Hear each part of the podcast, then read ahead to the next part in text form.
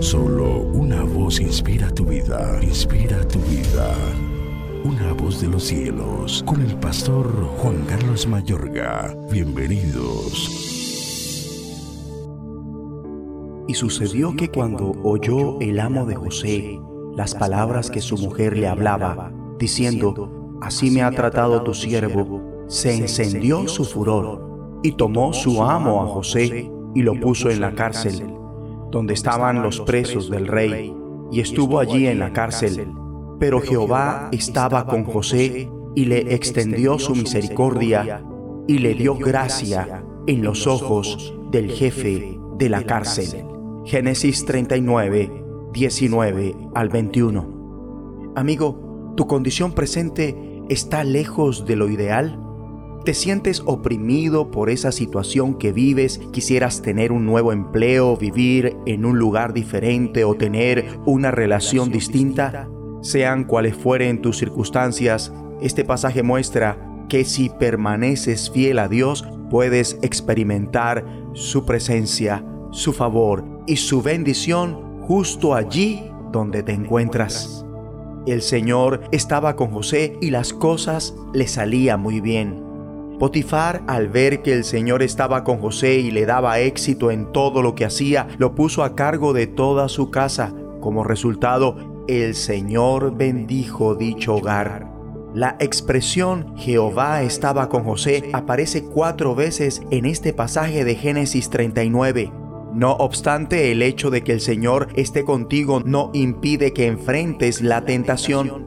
José enfrentó gran tentación. La esposa de Potifar intentó seducirlo para que se acostara con ella, pero él se negó rotundamente. José comprendía que ceder ante dicha tentación implicaba un pecado contra Dios y Potifar, su empleador, como él dice, ¿cómo pues haría yo este grande mal y pecaría contra Dios? No solo rehusó acostarse con ella, sino que también rechazó estar cerca de la tentación. José nos enseña un gran ejemplo sobre cómo combatir la tentación. La mejor manera de resistir la tentación es huir de ella. Si enfrentas gran tentación, toma medidas contundentes como José. Huye. La esposa de Potifar lo agarró de su manto y le dijo nuevamente, acuéstate conmigo. Pero José, dejando el manto en manos de ella, salió corriendo de la casa. José dejó su manto en las manos de la esposa de Potifar ella lo usó para probar la culpa de José, aunque en realidad era la prueba de su inocencia.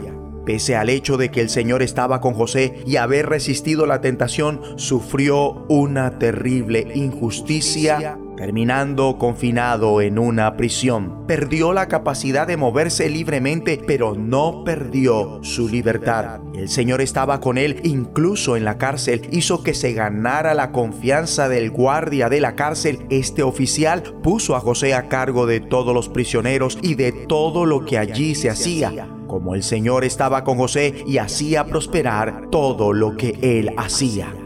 Amigo y amiga, tus circunstancias quizá no sean óptimas. Por ejemplo, podrías sentir como si estuvieras en prisión o estar literalmente encarcelado o confinado como prisionero en tu empleo, tu problema de salud, una relación difícil u otras circunstancias.